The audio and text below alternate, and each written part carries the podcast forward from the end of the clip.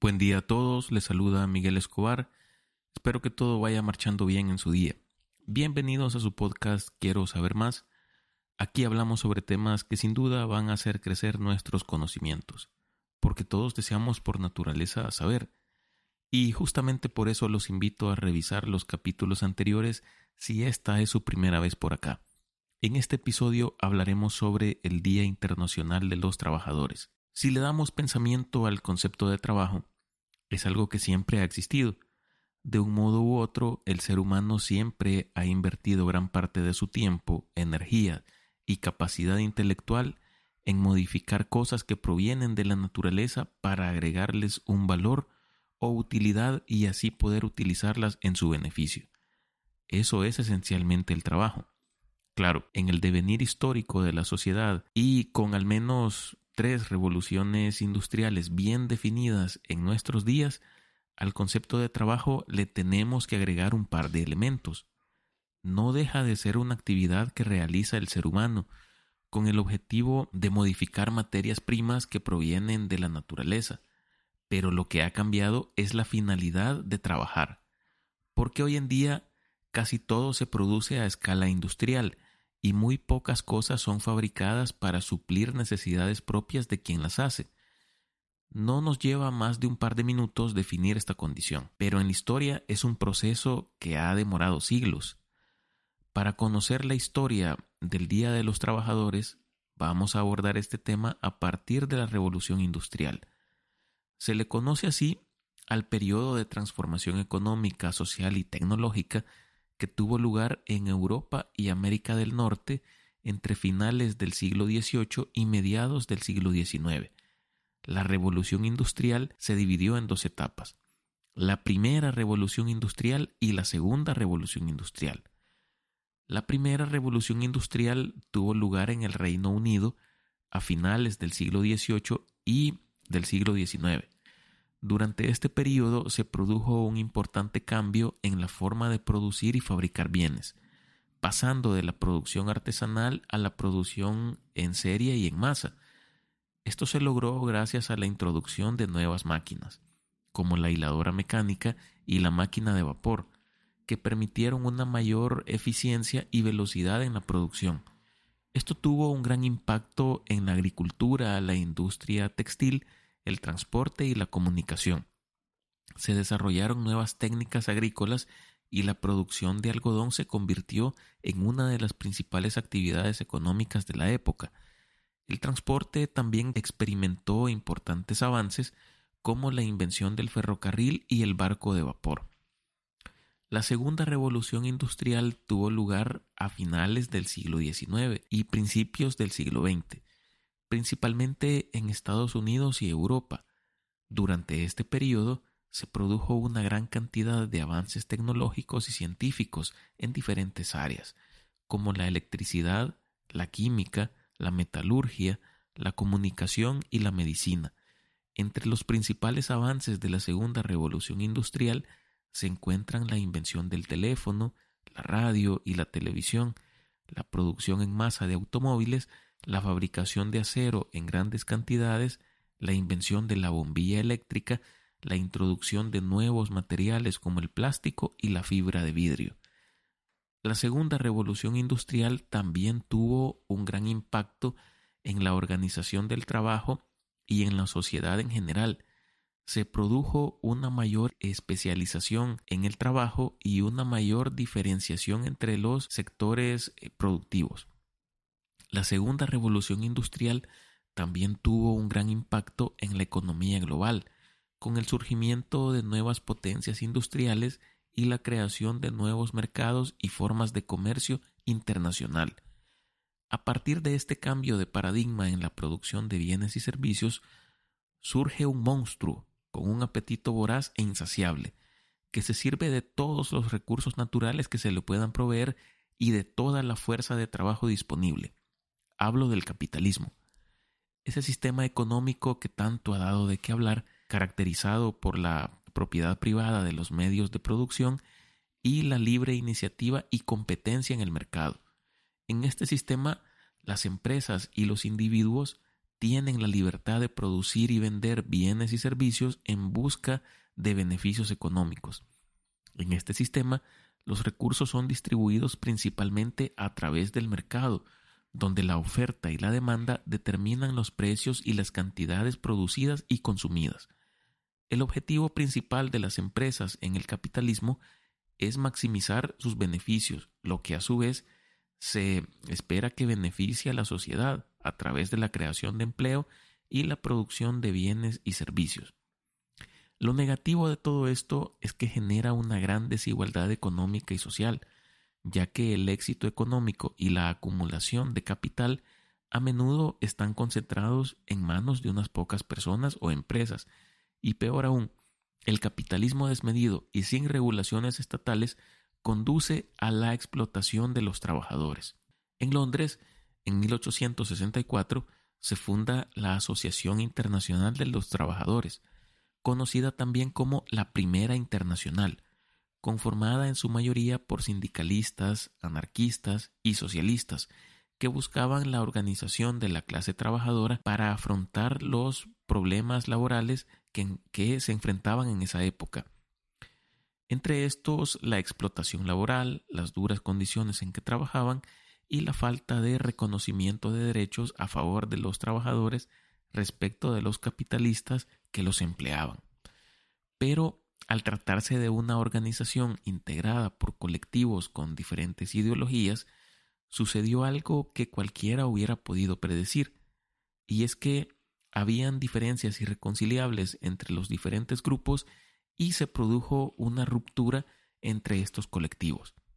Sin embargo, en el año 1889, en París, se creó la, la, organización denominada la Segunda Internacional, esta fue una organización conformada por socialistas y laboristas y a diferencia de la primera internacional, esta organización sí tenía un Consejo General que la dirigiera. Tenía como objetivo coordinar la acción política y la lucha por los derechos de los trabajadores en todo el mundo y para promover el socialismo como alternativa al capitalismo. Durante su existencia, la Segunda Internacional celebró múltiples congresos y conferencias en países europeos con el fin de concientizar sobre la importancia de la unión y la lucha internacional en pro de los derechos de los trabajadores. Una de sus principales contribuciones fue la celebración del primero de mayo como Día Internacional de los Trabajadores, que fue proclamado en 1891 en homenaje a los mártires de Chicago, que fueron ejecutados en 1886 por participar en manifestaciones por la jornada laboral de ocho horas. Esta huelga de Chicago de 1886 fue un evento histórico en la lucha por los derechos laborales en los Estados Unidos, que es tomado como el parteaguas en el tema de reivindicación de derechos laborales para los trabajadores. Aunque no fue un suceso del todo pacífico, incluso hoy en día se reconoce su importancia histórica. La huelga comenzó el 1 de mayo de 1886, cuando los trabajadores de Chicago, liderados por la Federación Estadounidense del Trabajo, se declararon en huelga para exigir una jornada laboral de ocho horas en lugar de las largas eh, horas de trabajo que solían tener. En aquel entonces la jornada laboral era de 10 a 12 horas al día, seis días a la semana, y los trabajadores estaban sometidos a condiciones peligrosas y poco saludables en las fábricas y talleres.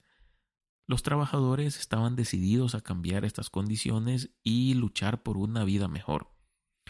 La huelga comenzó pacíficamente con manifestaciones y mítines en todo el país para apoyar a los trabajadores de Chicago, sin embargo, la situación se volvió violenta el 4 de mayo de 1886, cuando una bomba explotó durante una manifestación en la plaza de Haymarket en Chicago, donde se manifestaban aproximadamente 20.000 personas. En el lugar se encontraban alrededor de 200 policías quienes trataban de disipar esta manifestación. Al estallar la bomba, mataron a un policía e, hirieron a varios más. A raíz de este suceso, la policía hizo uso de la fuerza letal, provocando 38 muertos y centenares de heridos. Los líderes laborales fueron eh, acusados injustamente del ataque y fueron sentenciados a muerte o prisión. Aunque la huelga de Chicago no logró conseguir una jornada laboral de ocho horas inmediatamente, sentó las bases para una mayor lucha por los derechos de los trabajadores y estableció el 1 de mayo como el Día Internacional de los Trabajadores. En los años venideros se ratificó en muchos países de Europa la jornada laboral de ocho horas diarias. Así, por ejemplo, en España, en febrero de 1919 y en Francia en abril de ese mismo año. La huelga también puso en relieve la necesidad de protección y derechos laborales, y llevó a la creación de sindicatos más fuertes y organizados para luchar por estos derechos. En América Latina, la aprobación de la jornada laboral de ocho horas no ocurrió en una fecha única, sino que fue un proceso que se desarrolló de manera gradual en cada país a lo largo del siglo XX. En algunos países, la jornada laboral de ocho horas se, estableció mediante legislación laboral, mientras que en otros fue resultado de la lucha y negociaciones entre los trabajadores y los empleadores. Por ejemplo, en Argentina, la ley de trabajo número 11.544 se estableció la jornada laboral de ocho horas y esta fue aprobada en 1929. Mientras que en países como Brasil, Chile, Colombia y México, la jornada de ocho horas eh, laborales fue establecida mediante eh, reformas a la constitución de estos países, mientras que en Perú la jornada laboral de ocho horas fue establecida en 1919, pero fue mediante un decreto del gobierno. Ahora bien, eh, la jornada laboral de ocho horas en El Salvador, que es mi país, fue establecida mediante el Código de Trabajo de 1971 que fue aprobado el 26 de agosto de este año.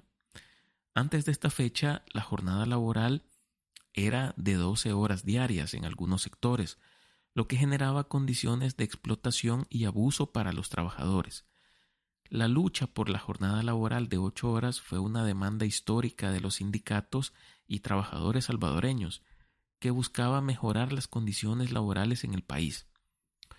El Código de Trabajo de 1971 estableció en su artículo 56 que la duración normal del trabajo diurno no podrá exceder de 8 horas diarias, ni de 48 horas semanales. También estableció que las horas trabajadas por encima de este límite debían ser consideradas como horas extra y pagadas con una tarifa especial.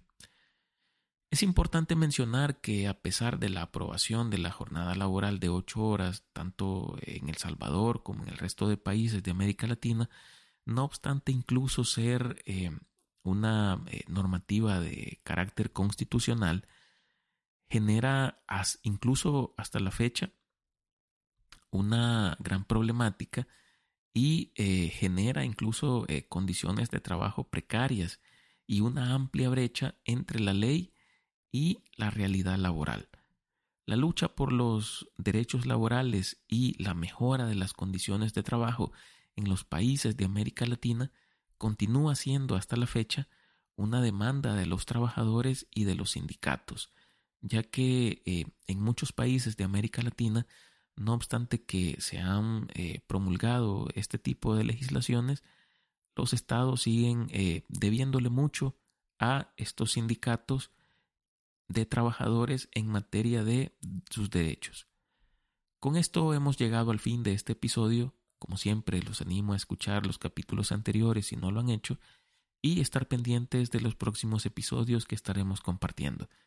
Los invito además a suscribirse, recomendar y calificar este podcast en su plataforma preferida y, por qué no decirlo, con eh, sus amigos. Con eso nos ayudan un montón. Nos escuchamos en la próxima para conocer un poco más sobre un nuevo tema. Saludos y hasta pronto.